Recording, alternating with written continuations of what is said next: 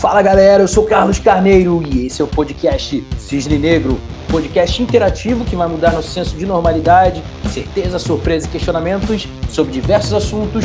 Seguimos a série Como a música pode melhorar sua capacidade cognitiva com Mário Campelo, um empreendedor, músico e entusiasta de novas formas de aprendizado. Bora pro episódio! É tão forte essa coisa da música, né? Hoje em dia tá um pouco fora, né? Isso aí de você relacionar a música com o que a pessoa é, ou com a visão de mundo que ela tem. Mas isso antes era muito mais assim, né? As tribos eram divididas pelas músicas, pelos estilos que as pessoas gostavam, elas se juntavam com as pessoas que gostavam das mesmas músicas. Eu, por exemplo, hoje convivo muito com empreendedores e com o pessoal que está no ecossistema e então assim, ou a pessoa da minha empresa ou de outras empresas e tal, então tô no meio de muito empreendedor, de inovadores e tal, e que não necessariamente gostam das mesmas músicas que eu, é. né? Então, assim, teve shows aí que eu não fui porque não tinha companhia, né? Eu sou do Rio de Janeiro, moro hoje em São Paulo e... Você já tem meu celular, né? Sim. Tá bom, Enfim, tá bom. mas, mas para você ver, a gente nunca falou disso. É, é verdade. As outras pessoas que a gente convive e se encontra muito, já até conversou, mas você vê que é muito diferente, então você não conecta esse lado. Não é um pré-requisito isso para se relacionar. Beleza, já ponto bom para todo mundo. Na diversidade aí que eu Convivo pacificamente com todo mundo que escuta todas as músicas que eu não gosto. Adoro pacificamente. É, fui em viagem, tipo, fui em viagem pro norte. Lá no norte a galera, mano, só ouve as músicas muito regionais de Lacos e tal. E não me conecta.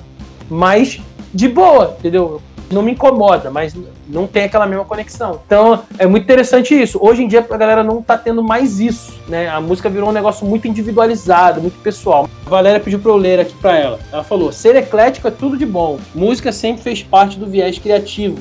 É, eu achei interessante essa, esse paralelo que o Mário fez da música como um pano de fundo, né?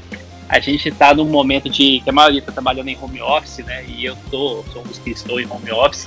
E aí eu peguei o hábito de colocar, sempre que eu trabalhando, um canal do YouTube que toca jazz de fundo, né? Também sou músico também, né, e tudo, e gosto um pouquinho de jazz. Não entendo muito não, tá, mas eu gosto um pouquinho de jazz. Eu deixo tocando um jazz bem baixinho ambiente aqui, e isso eu acho muito legal para trabalhar durante o dia. E aí a minha esposa, ela tem uma clínica odontológica, né? Ela passou e, e viu essa cena falou assim, ah, que legal, como é que eu coloco esse negócio lá na minha clínica, né? então, eu falei assim, por quê? Você acha? Ela falou, não, acho que essa música aí que você tá ouvindo, mais tranquila, às vezes com, com o jazz, assim, enfim, com muita qualidade e tudo, acho que talvez vai ser bom para os pacientes e tal, na recepção e tudo. E, então, assim, a música é um pano de fundo pra gente, né? Quando, quando, quando você pensa assim, ah, vou tirar aquela ideia bacana e vou conversar com a equipe, vou mostrar para aqui, apresentar o projeto para a equipe e tudo, tem que ser uma música que dê esse pano de fundo, né? E tem momentos que são mais reflexivos e aí a gente já vai querer ouvir outro tipo de música que vai ser o pano de fundo. Né? Então a música sempre na nossa vida como um pano de fundo para aquilo que a gente está vivendo, né? É isso aí, cara, concordo muito. Eu acho que o, o, o, jazz em si, eu acho uma arte, um modelo de, de, de, de arte, um modelo de música que é. Eu não sei explicar muito bem. Quando eu não ouvia jazz antes, eu não conhecia muito bem. Eu comecei a ouvir jazz com Pat Metheny, não sei se vocês conhecem, cara, que é um guitarrista que, para mim, é, é, é, é um, um, Não sei, acho que ele veio de fora da terra botaram ele aqui para ele ensinar a gente a, a, sei lá, ser mais humilde. Porque não tem como sentir outra coisa além de humildade quando você ouve um cara tocar daquele jeito. A música tem esse papel de colocar a gente no nosso lugar também. Entender que a inteligência ela não é só a palavra, né? A inteligência ela tá, tá dentro das diversas formas que você consegue tocar a emoção de outros, né? Aí vem justamente essa questão de você ouvir uma rádio de jazz e falar, cara, isso poderia dar uma tranquilizada nos meus pacientes, isso poderia acalmar o ambiente X ou Y, isso poderia criar um ambiente de tal maneira, porque a gente entende isso. E aí volta isso para a pergunta que o Carlinhos fez antes. Você acha que todo mundo pode ter essa coisa? Claro, tá aí um exemplo aí que, que acabou de aparecer, né? Todo mundo pode ter uma cultura exploratória de música saudável, né?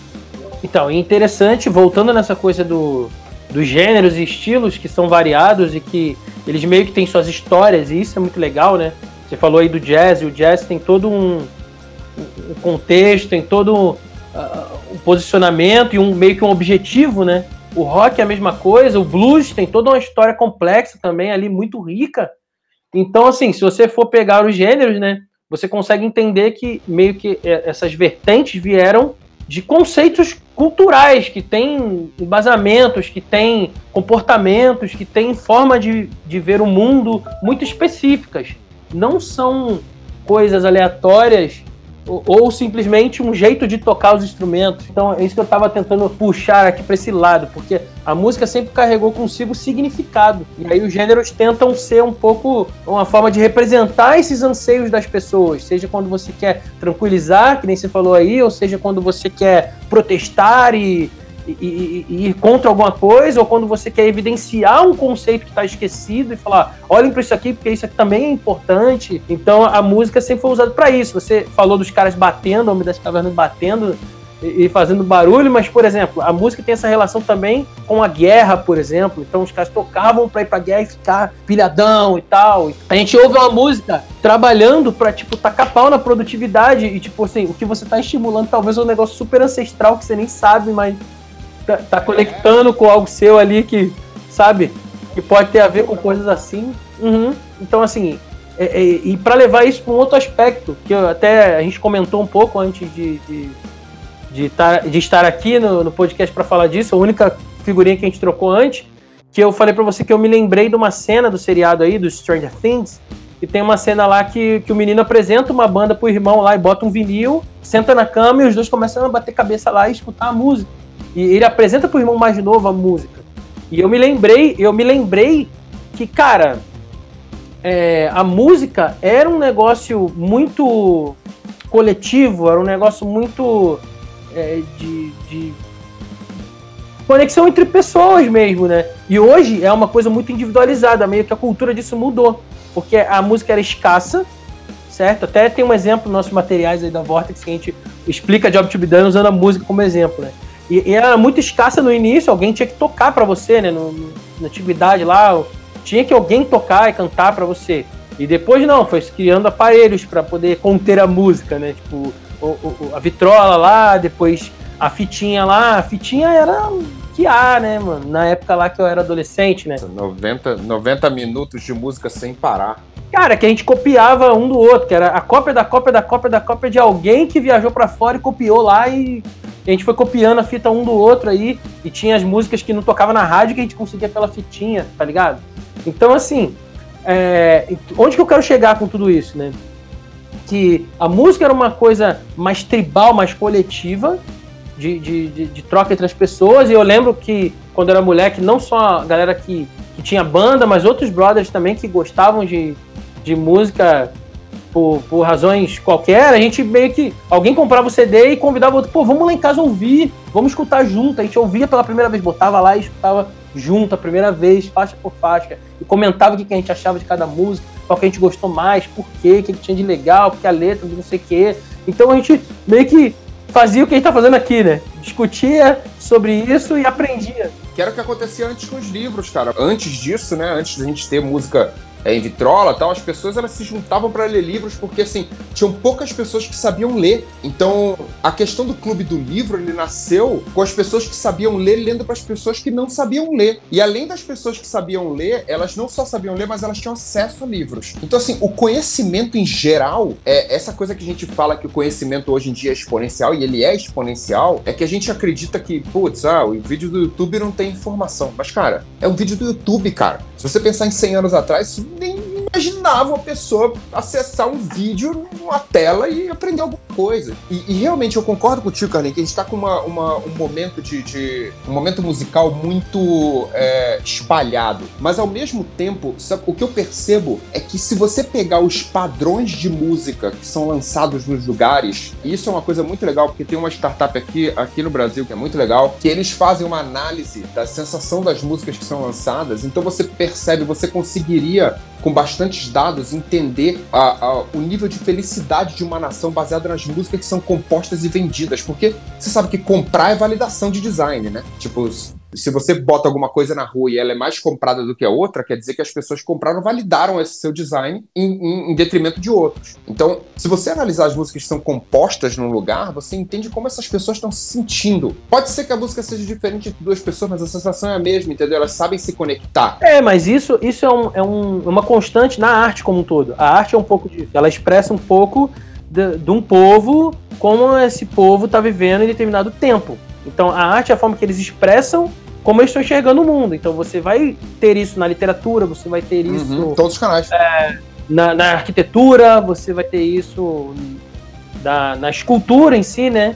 Então, assim, em todas as artes você vai ter um pouco da expressão humana daquele momento, que é um, é, é um escape para as pessoas, né? A arte. Uma forma de é. pôr para fora como ela está sentindo e como ela está vendo o mundo. Então, é, a música consegue transmitir isso aí muito bem, porque é uma das poucas artes que meio que todo mundo consome, de uma forma ou de é, outra. É, portátil, né? É. É uma arte extremamente portátil. Eu fiquei pensando, eu sou professora, né, da rede municipal aqui do Rio de Janeiro, e eu fiquei pensando nessa, quer dizer, ficou um blocão, né? O Carlos sabe que eu acabo pensando em blocos enormes. Na questão da, da inteligência, né? Inteligência musical, inteligência emocional. E, e a música, ela acaba sendo acima de qualquer, de qualquer inteligência, né? ela vai penetrando em todas. Eu fiquei me lembrando de alguns trabalhos feitos com, com as crianças, pegando alguns ritmos e fazendo paródias para aquelas músicas. E entra nessa questão do que o Carlos falou, do que acontece naquele momento, naquele tempo, o que está sendo vivido, a cultura que está sendo vivida. E a música vem trazendo isso em todas as nuances, né? De qualquer profissão, de qualquer é, local, qualquer casa, né, em várias casas. E isso ultrapassa assim, o tempo. Eu fiquei me lembrando aqui de coisas que meus alunos cantavam e eu ainda lembro um pouquinho de cada, de cada um e do ritmo e das letras, enquanto isso também fica como uma memória afetiva para você. Não é só a questão do viés criativo, é, é, é também, mas não é só, né? É algo que te traz afetividade para frente para você levar para a tua vida, né? Eu acho isso assim bom para a formação humana, né? Eu acho que até está faltando um pouco dessa questão de entender a música como uma, um instrumento de estruturar a formação humana. Falou bem bonito. Não, muito legal. Não, primeiro eu quero te dar parabéns por você ser professora, porque eu acho que não, não tem nada mais, mais importante nesse mundo do que você saber ensinar e você se propor a ensinar. E acho que é justamente por causa da, da, do nível de importância disso que o professor é tão desvalorizado. Eu acho que as pessoas desvalorizam pelo fato de elas não terem a mesma capacidade. As pessoas tentam. A gente tem uma cultura muito ruim nesse, nesse caso que é, putz, eu não sei ensinar. Então, cara, ensinar não é bom, sabe? Geralmente o que eu não sei fazer não deve ser tão bom assim. É, então se eu não sei fazer não deve ser tão bom tal. Então acho que tem uma questão de, de, de, ninguém valoriza o professor da maneira que tem que valorizar. E acho que já disseram vários filósofos, uma das maiores fontes de felicidade do ser humano é ensinar. Quando você ensina, você fica mais feliz. Aí você pode me dizer se eu tô errado. Não, mas é verdade. E, e isso não precisa nem de ser um professor com essa, com uma formação é, pedagógica, teórica, filosófica, não precisa disso, né? O ensino é muito mais do que ir lá para frente professar um, alguma coisa e subir naquele, naquele tabladinho lá para poder falar, né? Ensinar é desde o início, desde a casa. Quanta coisa você aprendeu sem precisar de professor. É né? verdade. Né? Até o autodidatismo mesmo é um professor maravilhoso, né? Então. É, é interessante o paralelo que a gente está traçando aqui para falar da música, né? Porque até a Idade Média, o modelo, já que a gente está falando aqui da estrutura filosófica e tal, e da educação, o modelo antes era em cima do trívio e do quadrívio. Até a, a, a expressão que a gente usa assim, né? Falar, ah, tal coisa é trivial. É porque fazia parte do que era básico. O trívio era gramática, dialética e retórica, que eram as três fundamentais. E depois vinha o mais evoluído, que era o quadrívio, que tinha mais quatro, que era aritmética, geometria, astronomia e música. Ou seja, a música estava no quadrívio, como coisa que era para todo mundo aprender, para todo mundo estudar. É verdade, é verdade. Ó, eu fiz, eu fiz solfejo. Eu né? também. é, não peguei instrumento e tal. Meu Deus do, céu, o pan rataplan era um troço difícil para mim, né? Mas depois você vai vendo quanto que isso amplia a sua cabeça, o quanto que isso amplia tua vida e te põe num universo completamente diferenciado, né? Então, é realmente muito, muito grandioso. E quando você olha, então, né, as, as orquestras, é, as partituras, cheia de estruturas matemáticas, né? É, mínima, semínima, pontuada, não pontuada, sei lá como é que é. É um negócio muito complicado, né? E é cheio, você precisa de um ritmo, você precisa de respiração. Olha quanta coisa do seu corpo é trabalhado, né? Aí a questão é maravilhoso, da, né? do viés criativo, né? É, vocês então que trabalham aí com, a, com essa questão de, de, de criação para poder é, atender a dor da sociedade, é mais é, utilizável ainda, né? mais importante de se utilizar, porque ela vem numa estrutura grande realmente de fazer, de executar com tranquilidade. Gerar transformação, né? Exato, pronto, fechou. É isso aí.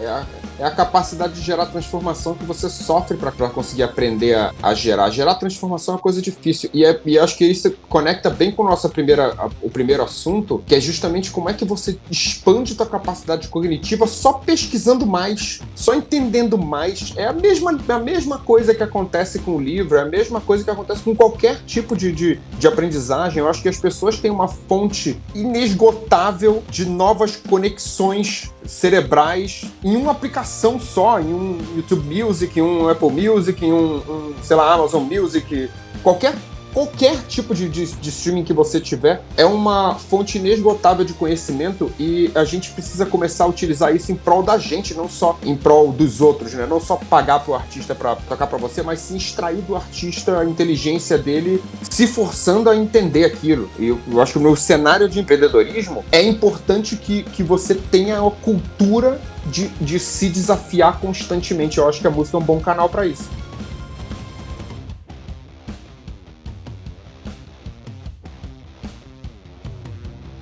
Perfeito.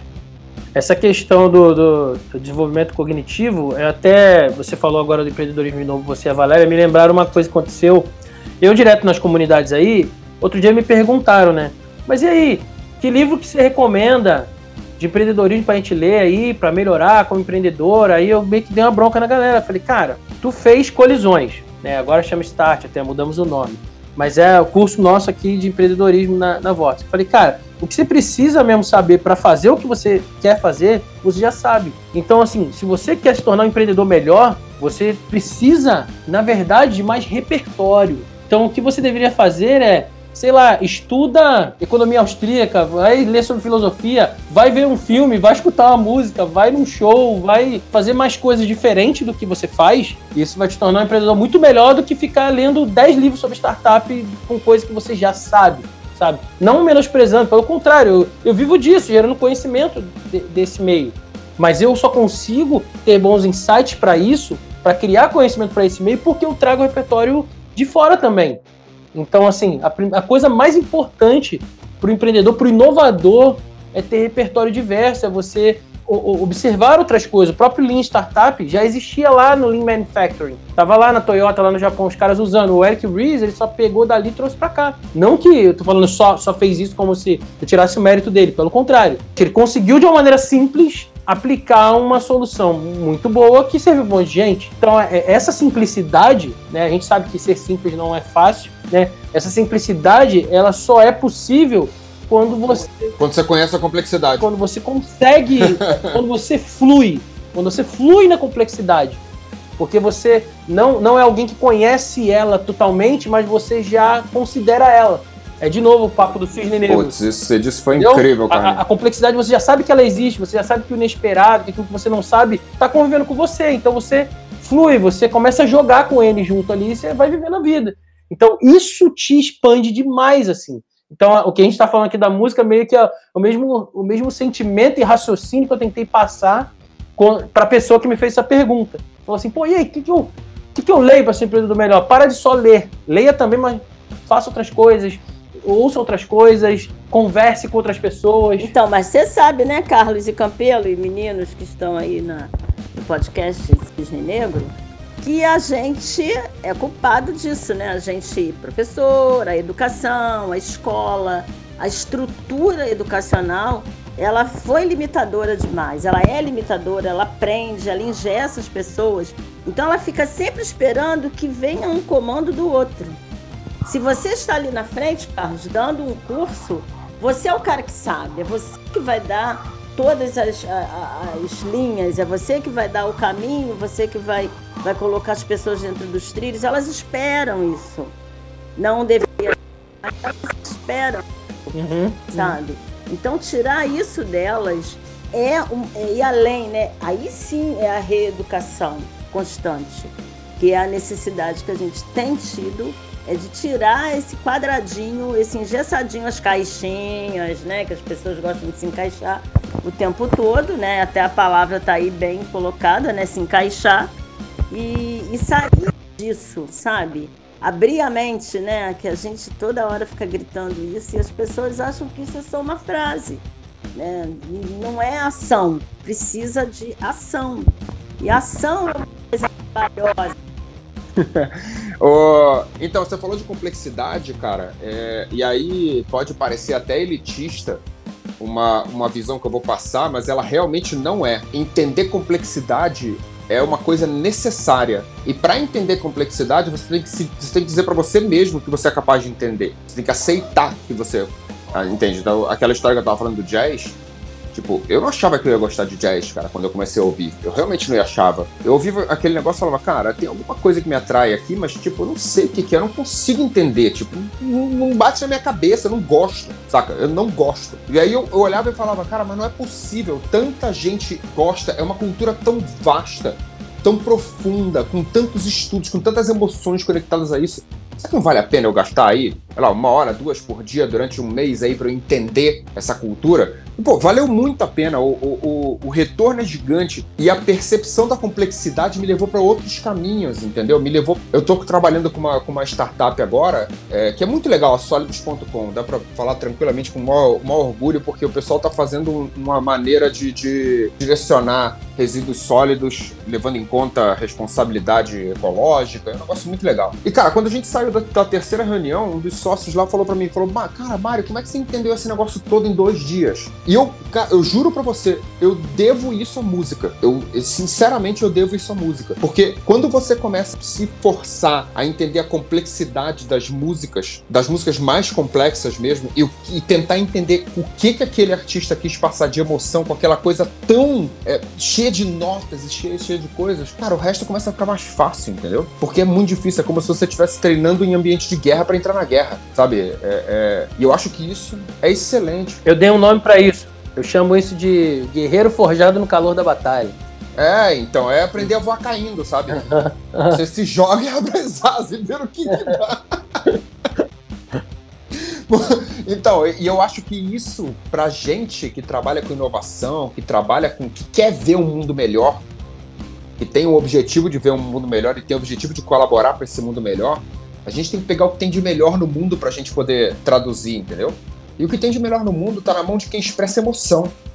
Está na mão do, do, artista, entendeu? E esse artista ele tá precisando, ele é um canal do mundo inteiro para você. Tá vindo do seu celular pro seu ouvidinho.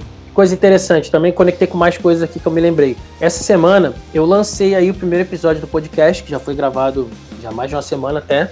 E eu fiz algumas edições e tal, fiz o iníciozinho, o final, e eu botei uma música de fundo e eu pedi para algumas pessoas falarem o que, que, elas acharam. E algumas pessoas me deram lá uhum. suas opiniões. Perguntei se estava achando alto, um monte de coisa, né? Para algumas pessoas eu não perguntei sobre alto, só botei mais alto e, e queria ver se a pessoa ia perceber. Fiz umas validações sobre isso, né? E, e foi interessante. Por fim, eu decidi deixar a música. A música fica mais alta no, na abertura e no encerramento, e durante a hora uhum. que que a gente está conversando aqui, no fundo fica baixinha e não, não, não, interfere muito. Mas é uma música bem aceleradinha e tal, e algumas pessoas é, chegaram a mencionar, pô, achei muito rápido, tal, tal, tranquilo, mas. Uhum. E outras pessoas falaram, pô, eu gostei, era mó agitada, me, me, acordou aqui e tal. Então a, a, as reações das pessoas foram diversas. E eu tive a mesma. Uhum. Então, assim, a, o número de pessoas que votou mais, que ganhou, vamos dizer assim, foi a que teve a mesma coisa que eu senti. E eu não enviesei as pessoas, perguntei aberto para ver o que elas iam falar. E eu tive a mesma impressão, eu quis aquela música porque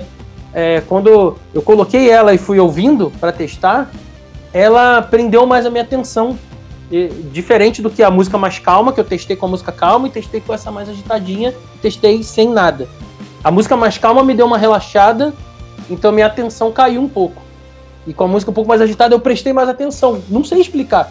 Aí eu fui perguntar para as pessoas sem falar sobre isso a maioria das pessoas me deu a mesma resposta. Falou, na hora que entrou a música ali, eu fiquei mais atento. Parecia que alguma coisa importante ia ser falada. E eu fiquei mais acordado, eu despertei. Então as pessoas falaram coisas assim. Eu falei, olha só, como que a música ela ela interfere na gente pra caramba. Uma música que tá no fundo, ou seja, quando a gente estiver falando, quando as pessoas estiverem ouvindo o que a gente está falando aqui, gravado depois no podcast, vai ter uma música no fundo, que não tem agora com a gente, e a gente está mencionando sobre ela aqui, né? Então, assim, é, é muito interessante isso, como que a, a música ela é usada para nos hackear, vamos dizer assim, né? Ou seja, a gente é, escuta para a gente escuta para destravar coisa na gente, aqui a gente sabe que dá alguns resultados. Isso é bem, bem legal. É isso aí. Sabe que eu tenho um amigo meu que ele é produtor do Titãs.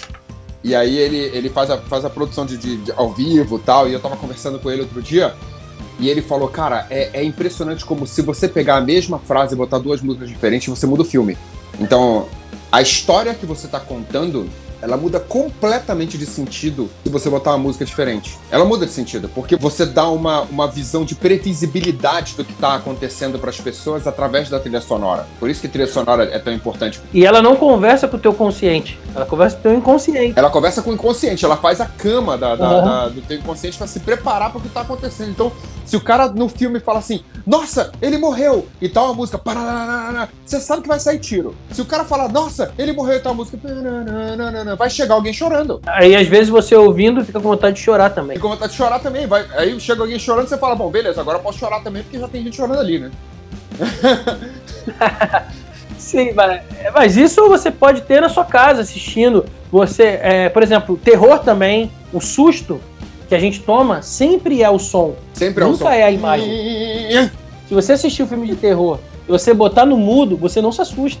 Mesmo que a imagem faça coisas ali que piscam, que vem. O que te assusta de verdade, embora você muitas vezes não percebe, por isso que eu falei aqui, conversa com o nosso inconsciente, é o som, é a música, a trilha sonora ali, a, a sonoplastia, aquilo tudo ali vai construindo no teu imaginário ali que tal coisa vai acontecer. Né? Então, realmente, influencia pra caramba. E aí, curtiu? Você pode acompanhar o Cisne Negro no Anchor, Spotify, Apple Podcasts Google Podcast e também em versão vídeo no YouTube e no Instagram. Se quiser participar como convidado ou indicar alguém, acesse o link na descrição. Eu sou Carlos Carneiro e nos vemos nos próximos episódios.